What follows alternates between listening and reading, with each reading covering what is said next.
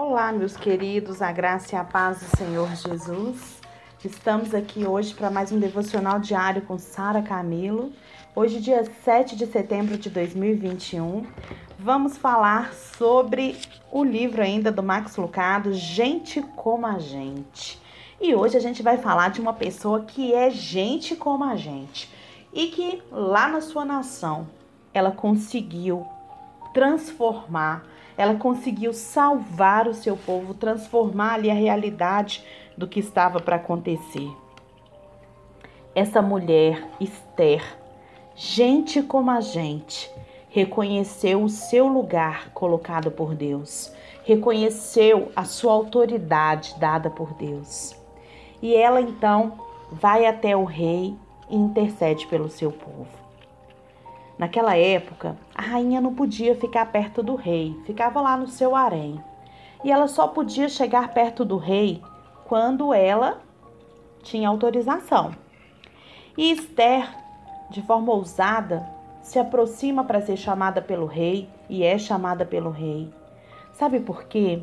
Porque Esther sabia da importância do seu papel ali enquanto intercessora do seu povo. Esther, ela não saiu falando mal de, Naamã, de Amã, ela não saiu indo lá em Amã tirar satisfação, brigar, ela não foi colocar pessoas contra Amã, não. Esther mostrou para o povo em quem realmente eles deviam recorrer. Esther se posiciona então como uma mulher madura, como uma mulher que tem visão, como uma mulher que sabe quem pode salvá-la. E ela se posiciona ali diante do rei e clama pelo seu povo e pela sua nação. Hoje no Brasil, nós estamos passando um momento muito crítico. Estamos passando por um momento muito triste na nossa história, em que o único discurso que se ouve é de ódio, mas hoje, vamos parar e pensar nesse posicionamento de Esther e o que ele significa para nós. Esther, ela foi direto a quem podia ajudar. E você, tem ido direto a quem pode te ajudar a mudar o Brasil? Ou você tem achado melhor se posicionar de forma a acusar, a gritar, a deixar o ódio entrar no seu coração. Quem vai mudar o Brasil não sou eu e nem você. Sozinhos. Quem vai mudar o Brasil é o Senhor através de mim e de você. Eu e você, a Igreja de Cristo, nós somos os instrumentos do Pai, os instrumentos do Senhor para mudar essa nação. Então vamos nos focar naquilo que é importante. Para de perder tempo com quem não vai mudar o Brasil. Foca no único Senhor que é capaz de alterar a nossa realidade. Nós somos embaixadores de Cristo aqui. E precisamos trazer essa realidade de Cristo principalmente através da nossa vida, através daquilo que nós somos. Sabe quem vai ser a diferença que o Brasil precisa, querido? Querida, eu e você. Nós somos a diferença que o Brasil precisa. Por isso nós precisamos permitir que o Espírito de Deus, que o Espírito de Deus, ele possa usar a minha vida e a sua vida para transformar essa nação no, pro, no plano de Deus, para transformar essa nação para que ela conquiste o propósito e o plano de Deus. Então, vamos prestar atenção no que o apóstolo Paulo diz sobre o reino de Deus, porque o que nós precisamos fazer é trazer o reino de Deus para a nossa vida e daí para o nosso país. Preste atenção nessa fala do apóstolo Paulo. Ele diz lá em Romanos, capítulo 14, verso 17, ele diz assim: Porquanto o reino de Deus não é comida nem bebida, mas justiça, paz e alegria no espírito. Sabe o que o apóstolo Paulo quis dizer com esse versículo? Quando não é comida nem bebida? é porque não é aquilo que é externo a gente. O reino de Deus é dentro da gente. Então, se a gente quer fazer com que o reino de Deus cresça no Brasil, a gente precisa externar isso que está em nós. Isso que nós precisamos. Fazer externar aquilo que está dentro da gente, que é a paz, a justiça e a alegria no Espírito. No Espírito Santo, nem qualquer Espírito, é no Espírito Santo. E Esther, ela fez isso quando ela procura o rei. Ela mostra para o rei que ela sabia que ela estava debaixo daquela autoridade, mas ela sabia que ele era o único capaz de mudar. Muitas vezes a gente carrega uma mentira para a gente mesmo, falando: ah, mas eu sei que é o Senhor Jesus que vai mudar essa nação. Mas eu fico aí discutindo com todo mundo, pregando discurso de ódio, falando coisas que, ai, vamos parar com isso e acordar. Isso é o que todo mundo quer, isso é o que o inimigo quer.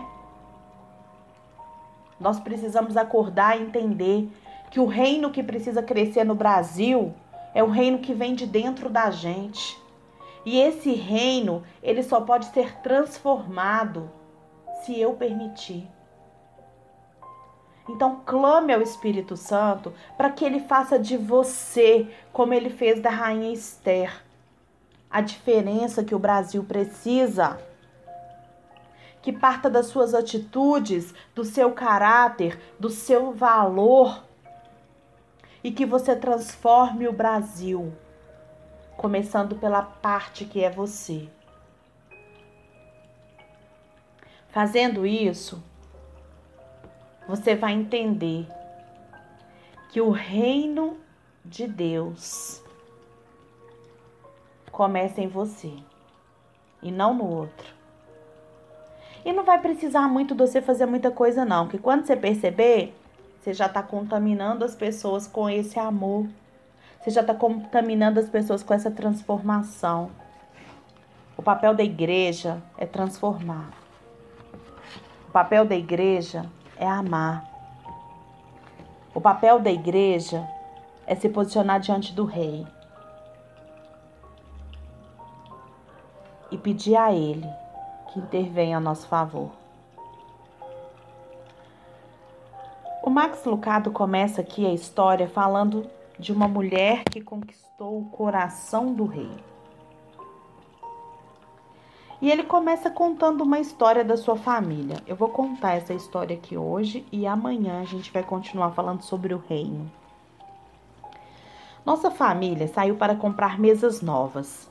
Eu precisava de uma para o escritório e tínhamos prometido a Andréia e Sara mesas para os seus quartos. Sara estava bastante entusiasmada e quando ela chega da escola, adivinha do que ela brinca? De escola. Eu nunca fiz isso quando eu era criança. Eu, Sara, fiz. Tentava esquecer as atividades de classe, não repeti-las. Denala, Denali me garante que não preciso me preocupar, que essa é uma das diferenças entre as gerações. Então, lá fomos para a loja de móveis. Quando eu e minha esposa fomos comprar, quando a minha esposa vai comprar móveis, ela prefere um dos extremos, tão velho que é frágil ou tão novo que nem está pintado. Dessa vez nós optamos pelo último e optamos pelo último e encontramos uma loja de fábrica. André e Sara conseguiram logo escolher as delas e eu também encontrei a minha. Durante o processo, Sara descobriu que não íamos levar as mesas para casa naquele dia e essa notícia deixou a deixou muito perturbada. Eu expliquei que a peça deveria ser pintada e que chegaria em torno de quatro semanas. Eu poderia ter dito quatro milênios. Seus olhos se encheram de lágrimas. Mas, papai, eu queria levá-la para casa hoje. Ainda bem que ela não bateu o pé e nem exigiu nada. Começou, no entanto, uma campanha para mudar completamente, completamente as ideias de seu pai. Todas as vezes que eu virava uma esquina, ela estava esperando por mim. Pai, o senhor não acha que nós mesmos poderíamos pintar? Pai, eu só queria fazer uns desenhos na minha mesa nova. Pai, por favor, vamos levar a mesa para casa hoje? E depois de um tempo ela desapareceu para voltar, os braços abertos e bastante feliz com sua descoberta. Adivinhe, papai, ela cabe no porta-malas. Nós sabemos que uma criança de 7 anos não tem noção do que cabe ou não cabe no porta-malas. Mas saber que ela havia medido o local com seus braços amoleceu o meu coração.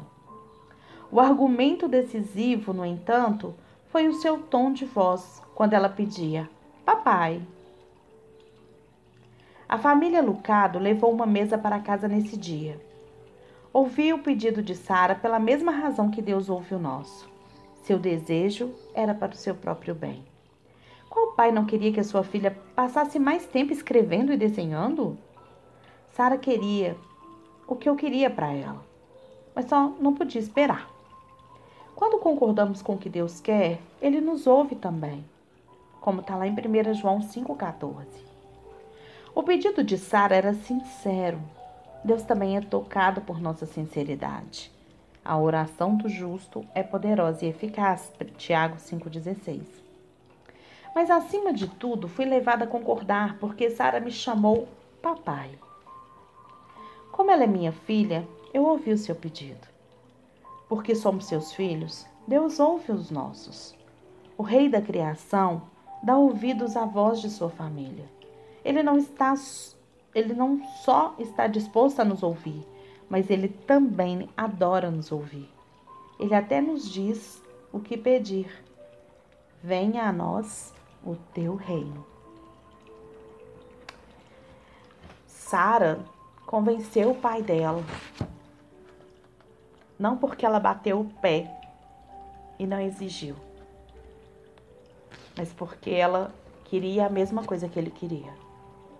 Quando nós queremos a mesma coisa que Deus quer, queridos, Deus ouve e move em nosso favor. Por isso, a gente precisa avaliar bastante as nossas motivações, bastante os nossos desejos, para que realmente o nosso desejo seja do Pai e não o nosso.